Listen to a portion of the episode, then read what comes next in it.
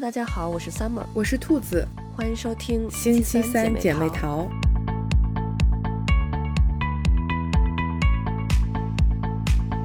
最近大家应该都被杨紫琼和她的一部新片儿刷屏了。我觉得其实看到他们是超越了《指环王三》，成为了影史获奖最多的电影，我觉得特别为他们欣慰，也特别为他们高兴。因为这部电影大部分的演员都是亚洲人，都是华裔。然后讲的其实也是这种东方的哲学，这种华裔家庭的故事，所以我觉得，嗯，能有我们这种华裔的故事，呃，华裔的演员在国际的舞台上大放光彩，其实是特别开心的一件事情。对，就是我那天看到这个。嗯，推送的时候是我我当时其实还在开会呢，嗯，然后这个手机屏因为有推送，它就会亮嘛，嗯，然后它亮了呢，我就看了一眼，然后然后就是它推送就是写着杨紫琼获得这个奥斯卡的最佳女主角，然后我当时就哦，内心，然后就是嗯，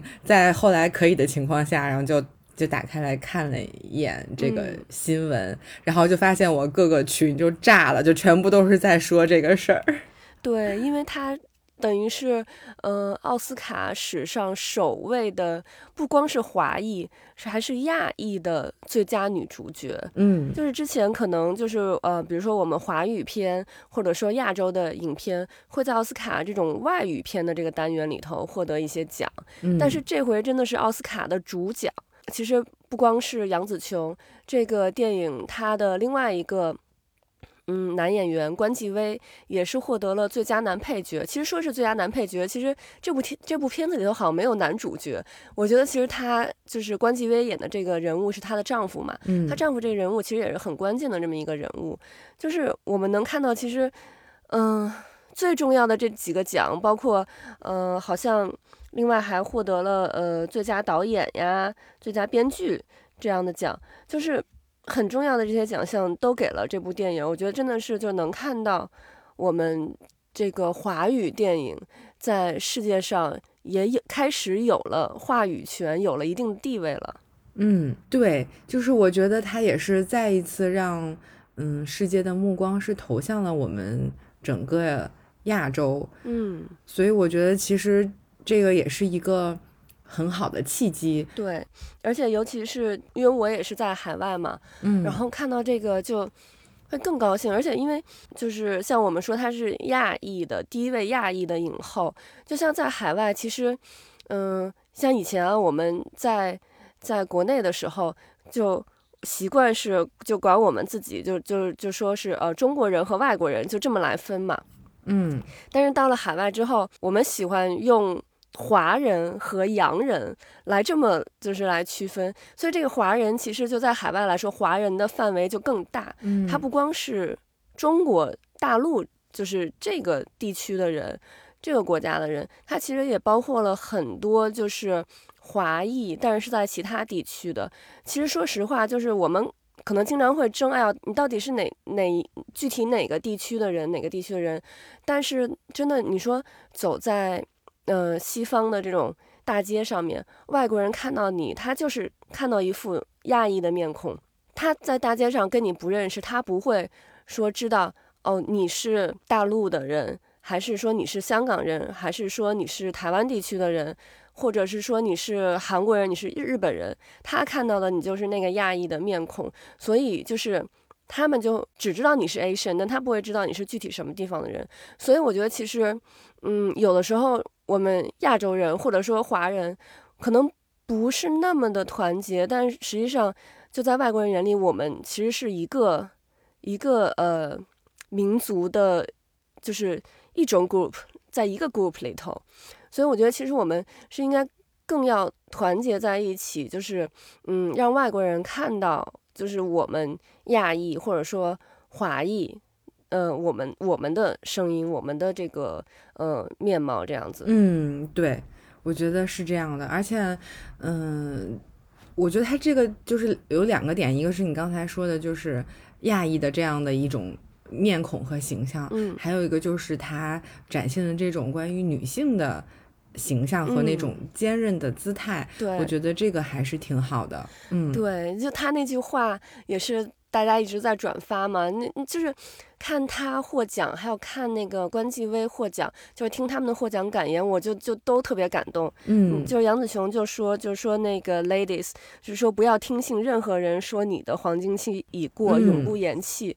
我觉得就是杨紫琼，她今年呃六十岁了嘛，马上就要那个到下半年的时候就要六十一岁了。嗯，就是我们呃很多的女演员还在认为自己可能过了三十岁，就是中年的女女演员已经不好接戏了。我记得之前嗯好像是海清吧，就几年前在一个颁奖典礼上好像就有说过这个中年女演员的这个困境，就是。中年女女演员很难接戏，这个市场，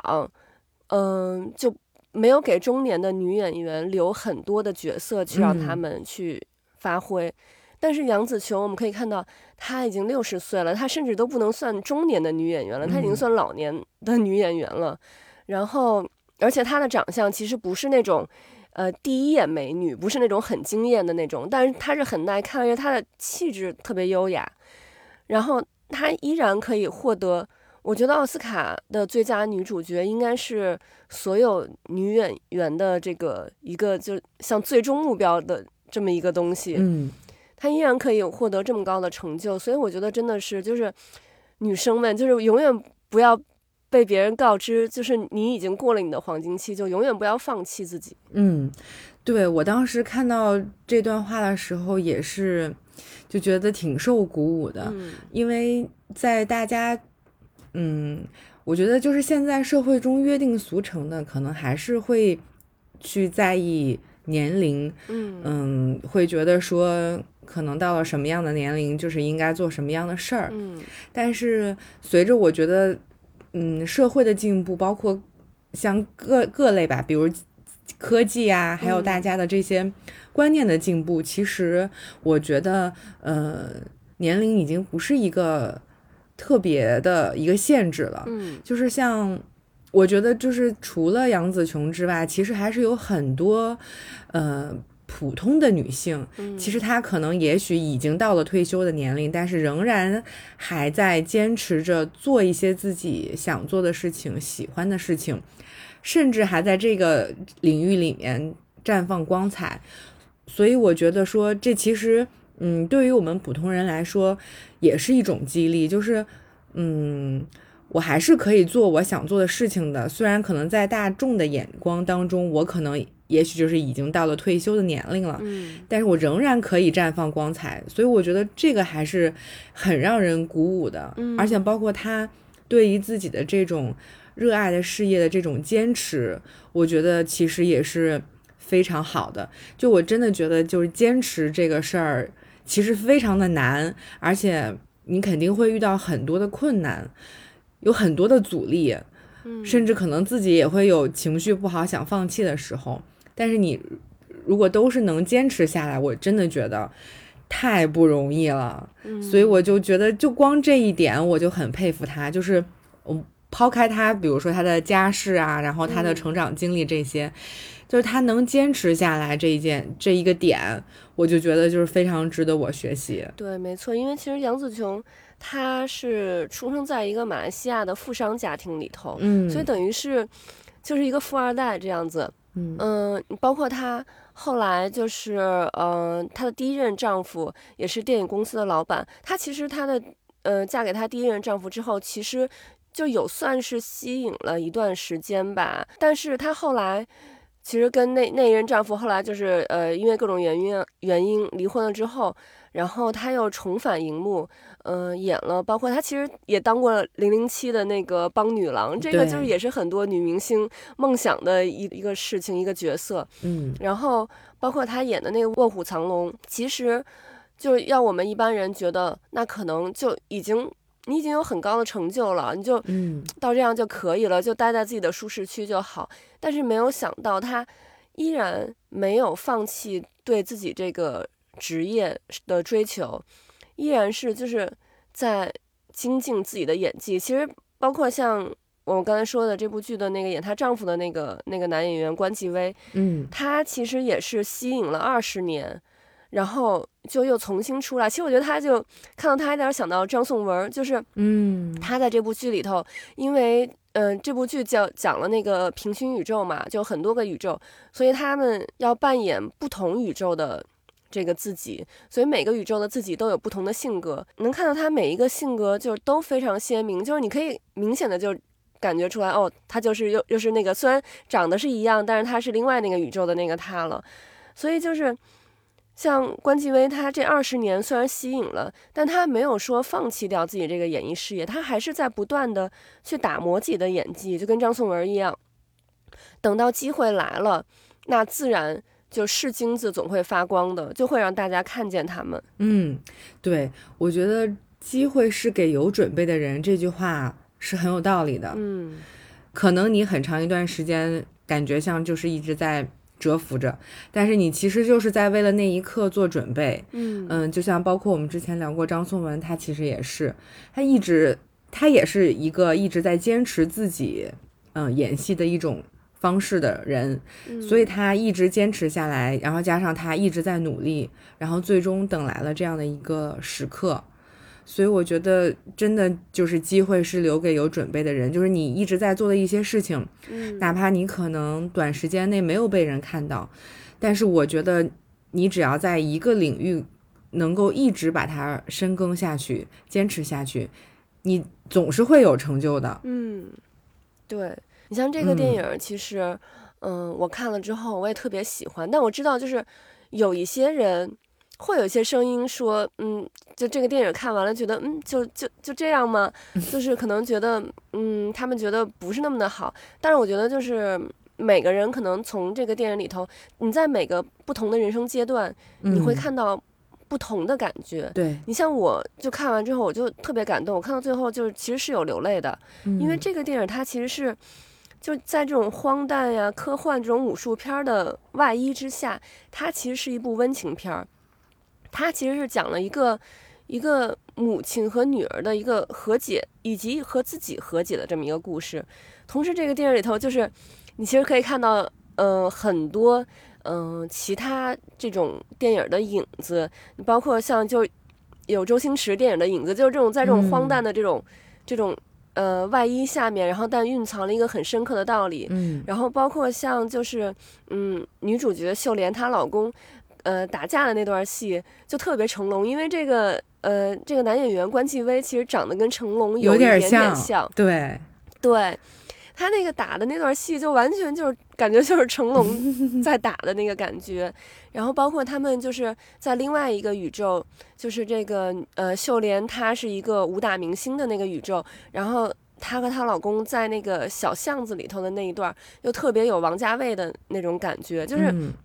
你可以从这个电影里头看到，像很多这种，嗯，香港黄金时代的这种电影致敬的这个感觉。这个电影其实也给了我那种香港黄金时代的电影的那种感觉，嗯，就是你可以看到它的那个。就是那种内核是其实是非常非常东方的那种内核，但是呢，它就又放在那种很科幻，因为就之前咱们讲《流浪地球》的时候就说过，其实中国，呃，或者说华语电影吧，很少有这种科幻题材的，《流浪嗯。地球》就是一部就是最近非常不错的这种科幻题材电影，但在这之前，华语电影很少有科幻题材的，嗯。所以就是我们很难把科幻和华语电影来连接到一起，把它嗯。联想到一起。但这个电影就是让我们看到了这种可能性，嗯。嗯，然后同时就是这个电影啊，然后杨紫琼也真的是就是不愧是就是怎么说，我感觉华华语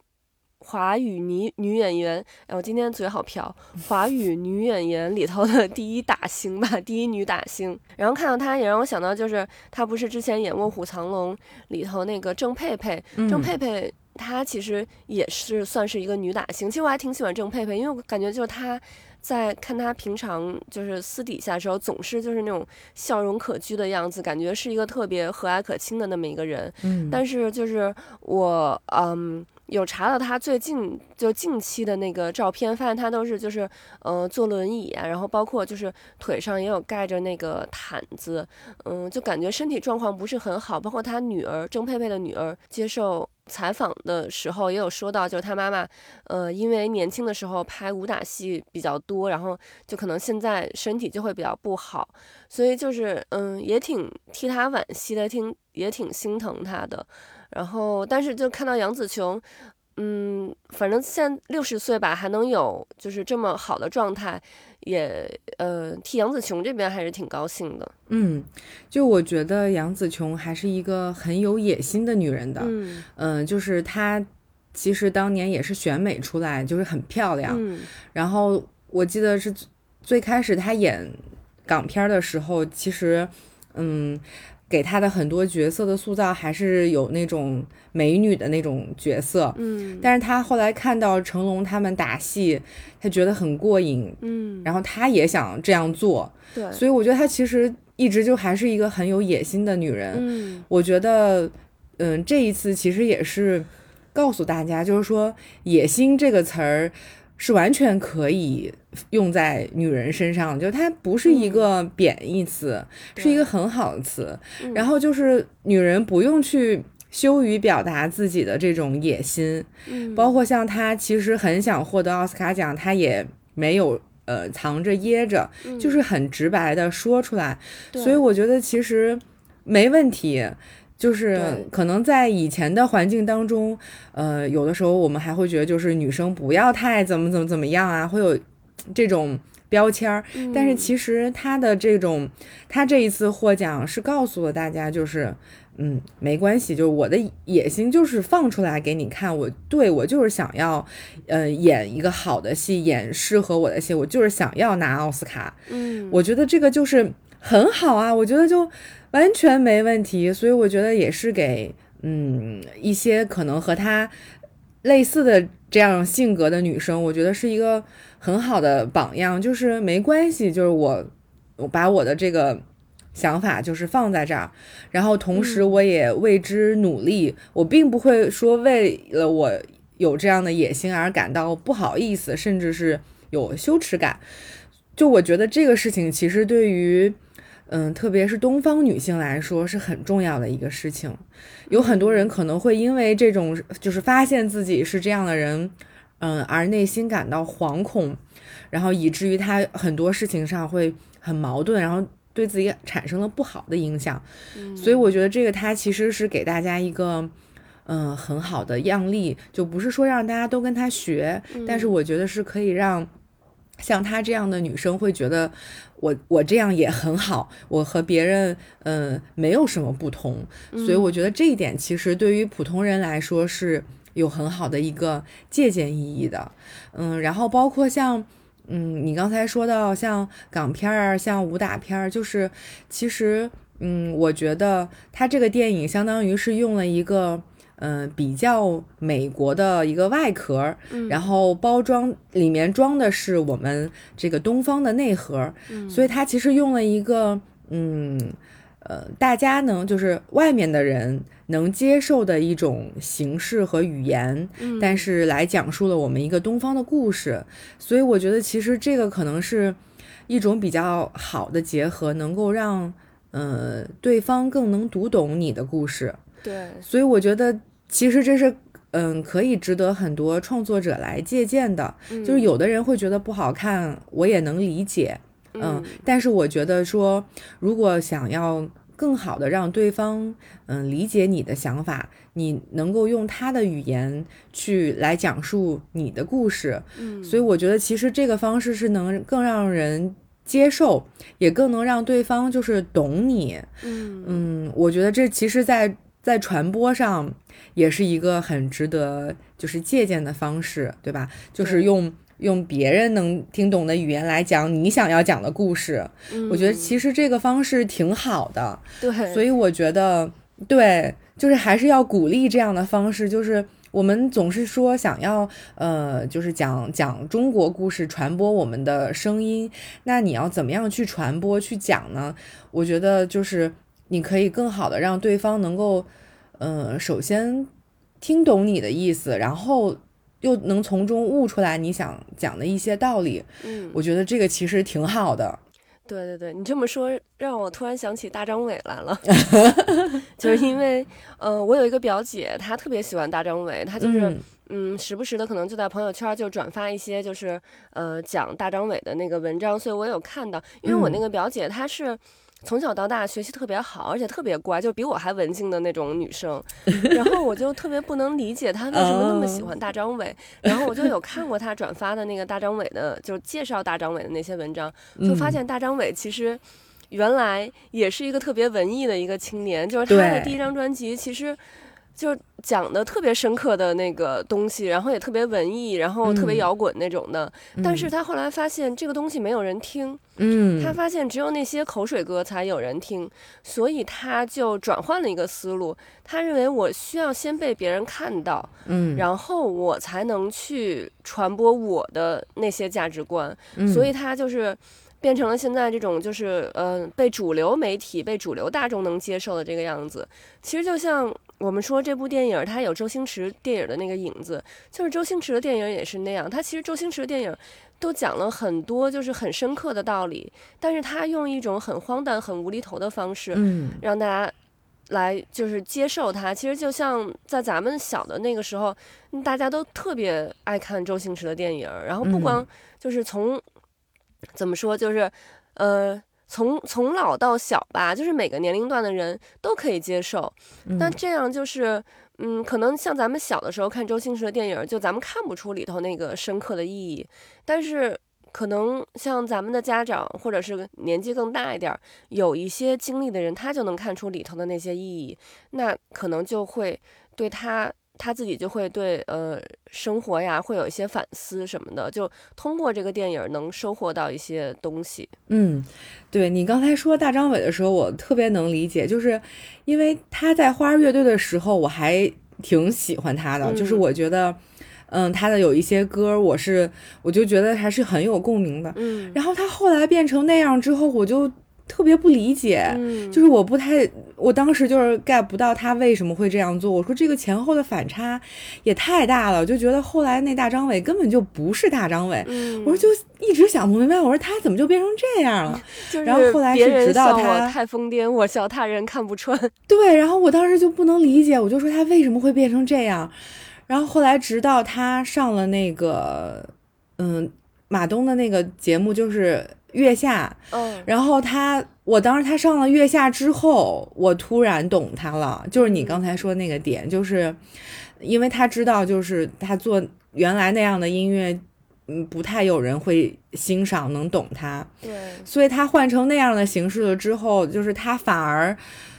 大街小巷都是他的歌，大家都知道大张伟是谁了。嗯嗯，但其实他自己内心是一个很有想法的人，就包括他上脱口秀，就是他其实完全能 get 到那些脱口秀他后面要表达的点，嗯，但是他每次都能用一种特俗就特通俗的那个方式，化解了，然后就让你就是跟着他乐。嗯。所以我觉得他其实是一个很聪明的人，就真的就是已经有点看破了这个世界的游戏规则，所以他就凌驾于之上，就是就是我真，所以我觉得他很厉害。我后来就是又很喜欢他，就是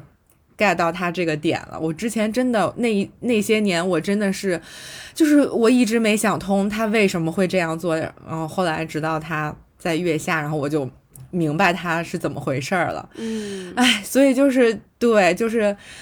嗯，我特别能理解你刚才说的那一段，嗯，对，因为如果这部电影它不是做成这种，嗯，那么美式的，或者说那么荒诞、那么科幻的这种嗯。题材，它其实就跟呃很早之前的，比如说《喜福会》嗯，或者说前几年的那个《美国女孩》，就是这类的电影，就是很小众、很嗯。文艺，但是没有多少嗯。人看。那你说能影响到多少人呢？但其实这部电影，她这个女主角秀莲，她其实就是我们说特别典型的这种亚裔的女性，这种妈妈的嗯这种角色，她其实是承载了来自三方面的压力。一个压力就是来自于他的父亲，因为他的父亲就是特别典型的那种亚洲的家长，嗯，就是他一直不断的在贬低和否认自己的孩子，然后他呢，就这个女主角秀莲呢，她其实在这个剧里，她也是一个可能五十多岁的一个女性了，她还一直在寻求父亲对自己的一个认可。嗯，所以她就我们，我觉得我们所有的亚洲的，嗯、孩子，可能大部分人都都有这样的都有这样的感受。是的，对对对。嗯那另一方面，她又作为一个母亲，因为她的孩子已经，呃，感觉这个距离应该是可能二十岁左右的这么一个年龄吧。她作为一个母亲，她其实曾经也是这种传统的父母，就是嗯她连对女儿的关心，她都要跟女儿说：“你最近又长胖了。”这种话来说，就我嗯们。好多其实妈妈可能对我们都是这样，就是实际上很关心我们，但是嗯呢，就是也要用这种贬低的这种方式来表达。但是其实我们内心就是说我们现在啊知道妈妈是关心我们，但是嗯作为女儿来说，其实你可能当下听到那个话，你会觉得很受伤。嗯，然后你包括像像他最后，其实，在结尾的时候，他其实就是放过了女儿，也放过了他自己，嗯这样反而是修复了他们母女的关系。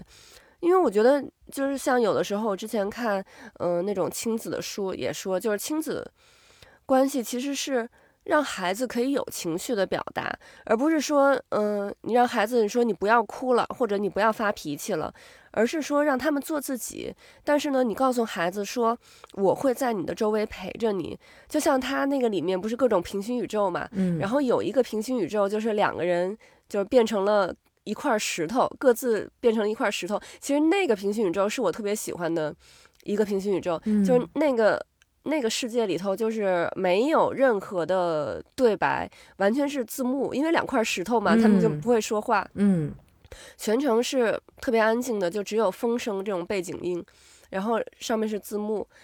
然后那两块石头对话到最后，但是最后就是这个妈妈还是就是像我们的亚洲父母一样，不断的就是在在在逼着孩子。这个妈妈还是想要去靠近，她已经是一个石头了。她女儿说：“你是是个石头，你不能动啊。”然后她妈妈还是在就是要靠近女儿，最后逼得她女儿就只能是滚下这个悬崖。嗯，但是女儿滚下悬崖的时候，妈妈她最后也是就是明白过来，她觉得你想跳你就跳吧，但是呢，我可以陪着你一起跳，我会陪你一起跳下去，陪你一起经历这一切。这样我才能更好的了解你。你包括像这里面，他女儿其实是就是这个剧里头的一个大反派，就是因为只有在另外一个平行时空，他的女儿实际上就是被秀莲另外一个平行时空的秀莲被他逼的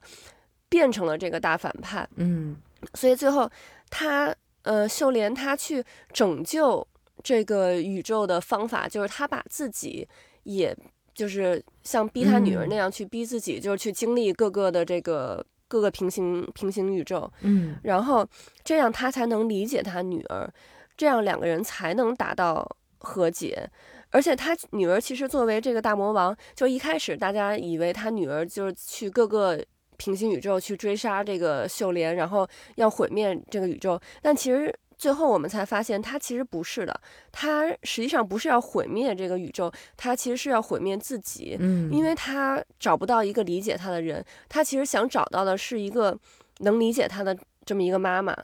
嗯，我觉得就是在，嗯，我就是我觉得在亚裔的社会当中，其实母亲和孩子的和解，包括母亲和自己的和解，其实是一个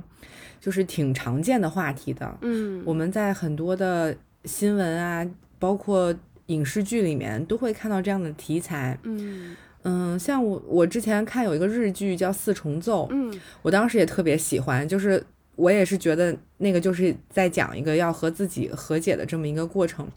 其实，其实这个对于我觉得挺其实挺难的，就包括你刚才说的很多，我都其实很很有感触。嗯。尤其是这种妈妈对于孩子的这种教育方式，嗯。其实我觉得在亚裔中是非常广泛和普遍的存在。嗯，当然，我觉得一代人比一代人会会更好一些，对，但是整体而言来说，我还是觉得就是亚裔的妈妈们其实是非常操心的，嗯就她就是会想的更多一点儿，然后嗯、就就是希望为孩子也做的更多一点儿。嗯但有时候可能正是因为做的太多，保护的太多，就是反而嗯限制住了孩子的一些成长。嗯，就所以我觉得这也是大家可能慢慢都在摸索的，包括我觉得可能也是这个电影想呃展现的一个点，就是也是希望妈妈们可以能够慢慢的放下来，嗯就是不要的这这么的呃往前走，或者向孩子靠的那么近，对，因为我们也都知道距离产生美嘛。其实你你适当的保留一些边界，并不一定你的孩子就会因此是受到了伤害什么的。嗯嗯，所以我觉得就像咱们去年读的书一样，就是做对懒爸妈妈，就是父母可能稍微懒一点儿，其实可能孩子嗯也会发展的很好。嗯，对，而且我觉得就是这里面其实有一个特别好的一个这种心理学的意象，就是那个眼睛，嗯那个卡通的那个眼睛，嗯她其实就秀玲后来是把那个眼睛，她以前是特别接受不了，她说她觉得她丈夫为什么到处都弄那个眼睛，然后她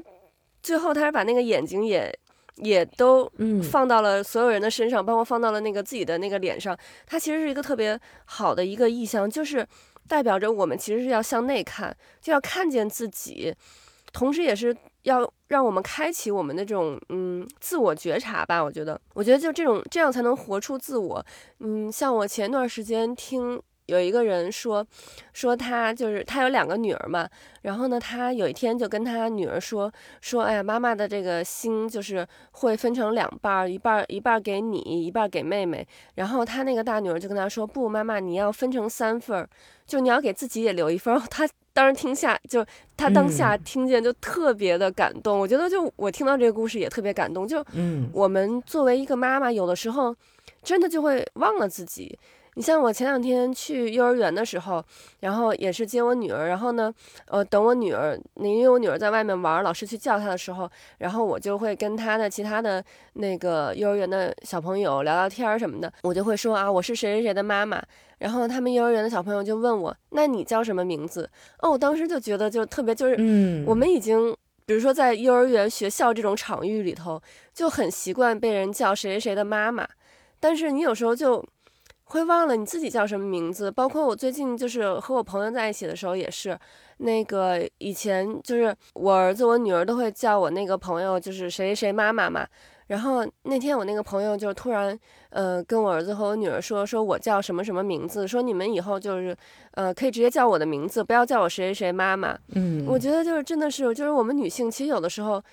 被妈妈的这个角色困住了，而看不见自己本身了。你像这个这个剧里头，秀莲她其实我们刚刚讲她三重的压力，同就还有一层的压力就是来自于她的这个等于像类似于中年危机这样子的，就她其实是就我觉得作为我们这种亚裔的妈妈，其实是特别矛盾的这么一个一个角色。嗯嗯，你像这个呃剧的这个男演员关继威，他也说，就是这个秀莲这个角色让他想起了自己的妈妈，嗯。就是总是狼狈慌乱、不知所措，同时有一百万件事情要做，但是你就导致无法专专注做任何一件事情，就是感觉我们总是马不停蹄的，但是好像又一事无成。然后呢，但是其实我们好像感就感觉是一个特别矛盾，一个矛盾体，就是强悍又脆弱，嗯，然后呢，盲目又清醒，然后就是对生活又不满，然后呢，对老公 也不满。然后像这个里头，这个这个秀莲，她就是，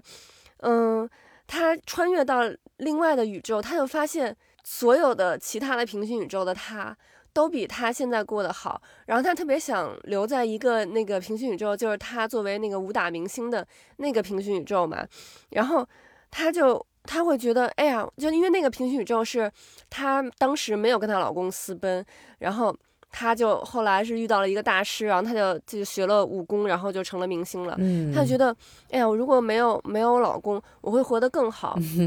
所以她就其实有点想跟她老公离婚。嗯然后，但其实，在那个平行宇宙里，她后来又重逢了她的老公，嗯她老公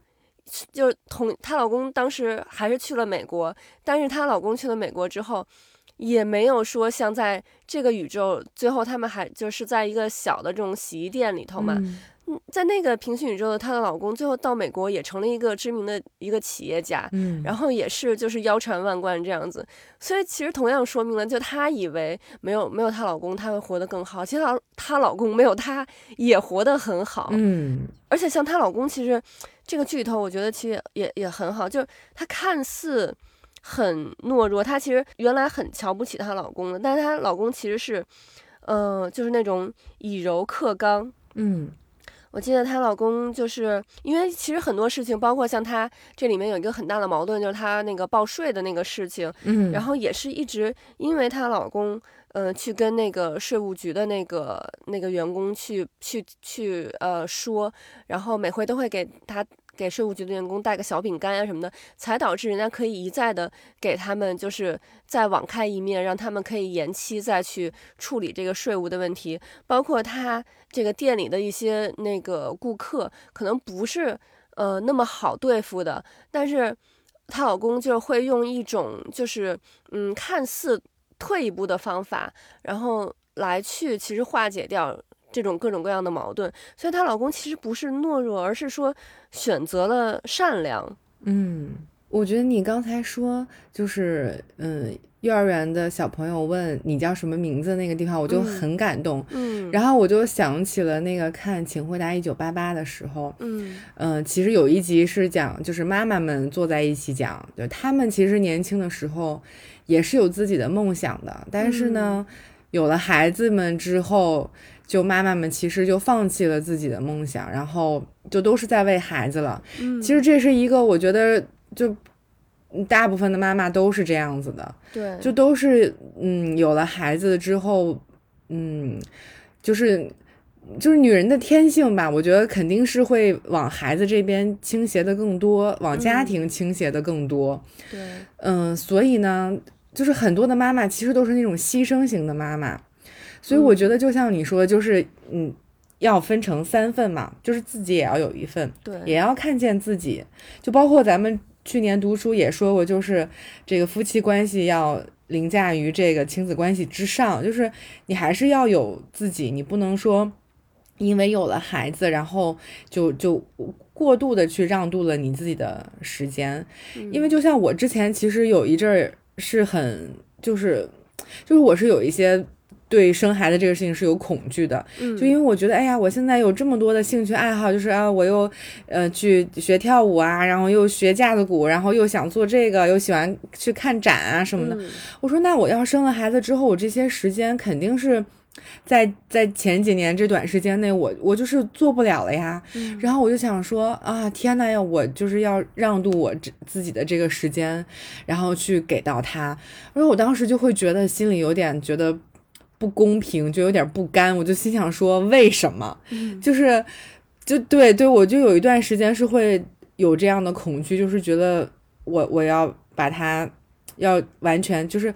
我要让渡我自己的时间，去牺牲我自己想做的这些事情，就是完全是为了他。我那会儿会觉得我真的是做不到，哎，就就是不过直到今天，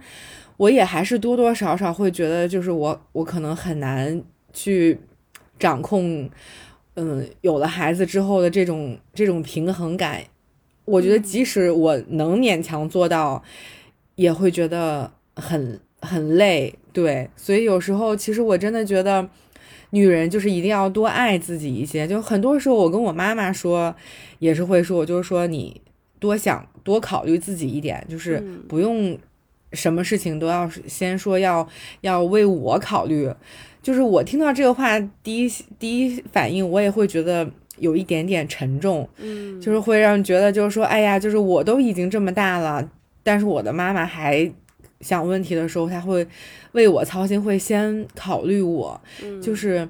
嗯，所以我也会希望她能就是多考虑她自己一点，就有什么事情会也先想到她自己，而不要先来考虑我，就也希望她。我觉得这是很多妈妈都会有一个状态，对，就是亚洲妈妈都会这样，对，就是会这样。我就很希望他们能多，就是爱自己一点，多考虑自己。就像你说，就是真的分成三份，就是自己也有一份，嗯，而不是说要把我的这个都都给给到你，嗯嗯，对。而且像这个里面就是，嗯，我们看到他其实那么多个平行宇宙，然后他发现这个宇宙的他是就过得最差的那一个，他就会觉得怎么说呢？他就会会觉得这个宇宙他就有点一事无成。但是她老公就有跟她说，就另外宇宙的老公就有跟她说过，说正是因为你的一事无成，所以你才有无限可能。嗯，就是正是因为这个宇宙的他是所有的宇宙里最差的那个，所以他才能成为拯救这个这些平行宇宙的那个人。我就想起就，其实这个概念有点像我老公就是在咱们前几期节目他 里头有说的那个，就是他。从小可能就是会经常惹是生非啊，犯一些错误，然后所以就经常嗯被父母呀、被老师教育，但是也就养成了他现在处变不惊的这么这么一种呃心理嗯心理的这种状态。就如果他从小到大没有经受过任何的挫折，嗯那他可能现在遇到一点小小的事情他就崩溃了。但你嗯说，作为他一个将近四十岁的人，如果还是遇到一点小小事情就崩溃，那就我感觉就就就很不 OK，就后果也会很严重。但是如果说你小的时候去经历这些事情，你可以崩溃，然后但是你会在不断的这种摸爬滚打当中长大，就导致了你现在到这个年纪，你可以有一个很强大的心理。嗯所以我觉得，就像可能很多人他觉得他现在的生活不如意，但是正是可能你之前像他这个电影里的这个概念，你做的每一个选择都会出来一个新的平行宇宙，但是正是因为你可能觉得你做的这种这个错误的选择，或者你之前经历的这种不好的事情，才成就了现在的这个你，而现在这个你可能不满意的自己，也许将来就因为你已经到谷底了，所以你往后走的每一步都是上坡，你都会越来越好。而且这个你也有可能有无限的可能性，你也可能能成为拯救全世界的这么一个英雄。嗯，就是你之前经历过的这些，肯定都不是白经历的，就是总嗯会在之后的某一个时刻，可能哪怕只是那一个时刻，但是它可能就派上用场了。嗯，所以我觉得也是给大家一个比较正向的、很积极的一个鼓励，就是别太嗯、灰心丧气，就不要放弃自己。就是包括杨紫琼自己在获奖感言，其实她说的也是，就是不要去放弃自己，就是任何时候你都还是可以再去做的，嗯。然后包括你刚才说，就像南哥的经历，就是嗯，他也是经历过这个大场面的人，所以其实成年人有一个很坚强的内心也是非常非常重要的，因为嗯我觉得成年人的世界太不容易了，就无论你是呃，就是什么样的身份，嗯，从事什么样的工作，你的生活都不容易，就都会有各种各样的困难。嗯对，所以就是这个时候，你内心足够强大的话，你才能扛过去很多的坎儿。嗯，然后有时候你就是扛过去，你就会发现其实也就过去了，之前经历也不算什么。对，所以我觉得就是这种强大的内心是非常重要的。像杨紫琼，她的整个演艺生涯，包括她自己的人生经历也是这样。嗯呃，其实是有过很多的困难的，但是她也是凭着这种内心的强大，一种包容，一种坚持，一种不放弃，然后他就过来了。嗯，嗯，我觉得这真的是挺了不起的一点。对，你还记得就是咱们。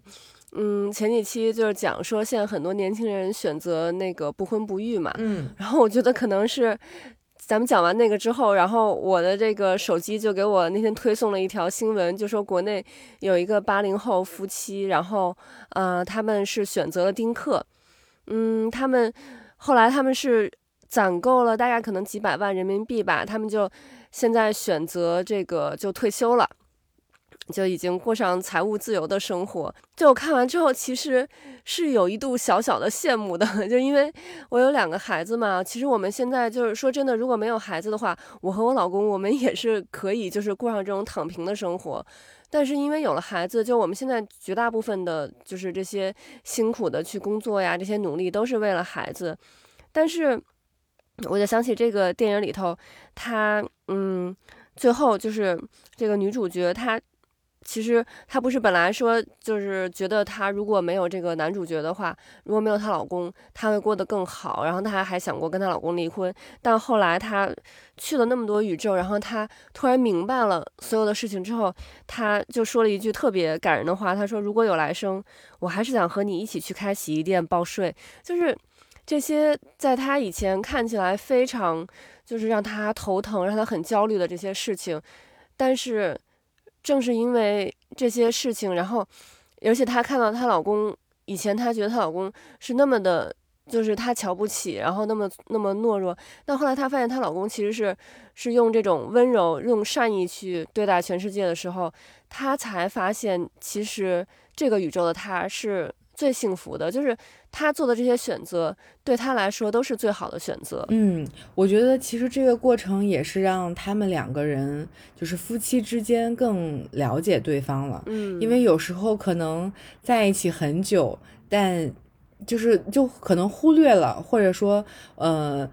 忘了他其实也有另外一面的。嗯，所以我觉得这个事情也是让他看到了一个嗯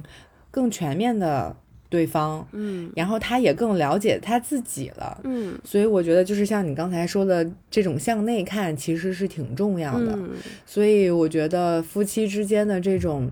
沟通经营，哎，我真的很必不可少。嗯，对，其实我觉得这部电影，嗯，它讲的就是这种很家庭、很这种东方的这种家庭伦理观的这种内核嘛。就以前咱们会认为。这种电影在放在这种西方的这种商业化的呃市场底下，就是一个非常小众的电影。但是这部电影之所以今年能获得奥斯卡，其实我也发现，就可能是嗯经历过疫情之后吧。其实以前西方的。就是说，人的家庭概念不是那么的重，就认为孩子十八岁之后，他就是一个成年人，他就会过自己的生活了，就不需要再经常回到这个他的原生家庭里来了。但是现在西方人其实也越来越注重家庭，一方面是因为这个疫情，就是很多人会生病呀，然后就大家就觉得呃世事无常，还是要多和家人在一起。嗯，另外一方面也是因为。最近几年也是因为疫情，所以经济状况不是那么的好，所以越来越多的年轻人，就是可能像以前西方人就说嘛，十八岁就自己去挣钱了。嗯，现在呢，就是啃老的时间也会越来越久。对，所以这个其实也是我们看到这个社会，嗯，也慢慢在变化。然后曾经我们认为的那种主流的观念，其实也慢慢的在打破。曾经我们认为的这种小众的。观念，然后也慢慢的在一步一步的变成主流。嗯，我同意你刚才说的，就是确实东方人对于家庭甚至是家族的这个概念，嗯，是非常看重的。嗯，当然，我觉得，嗯，其实这部电影也是让大家看到了，就是说，嗯，家庭关系，包括像亲子关系、夫妻关系之间的一种，呃。相处模式、经营模式，它甚至是用一种比较无厘头的方式来探索的一种解决的途径。嗯嗯，我觉得这也是给大家一个很好的一个借鉴，就是我们要更关注我们身边的人。嗯嗯，所以也是希望大家不管看没看过这个电影，嗯，都可以家庭和睦，就大家的关系都很好，然后都向内看。对，嗯，没错。不知道这个电影就是。嗯，会不会在内地上映？因为里头可能有一些限制级的画面，我不知道。就如果上映的话，可能也会就是剪切掉。嗯，这个呃，内地翻译叫《瞬息全宇宙》，然后在一些其他地区翻译叫《妈的多重宇宙》。对，我也有。因为我老怕我说出这个来，就是被这个被平台下架这个声音。所以，我一直到最后才把这个这个电影的名字说出来。对，就是我觉得其实还是一部不错的电影。就对于有一些人生经历、有一些历练的人来看的话，我觉得你是会看到其中的感动的。嗯，还是推荐大家去看一下这部电影。嗯，好的。嗯，OK，那我们今天的节目就到这里了，我们下期再见，拜拜，拜拜。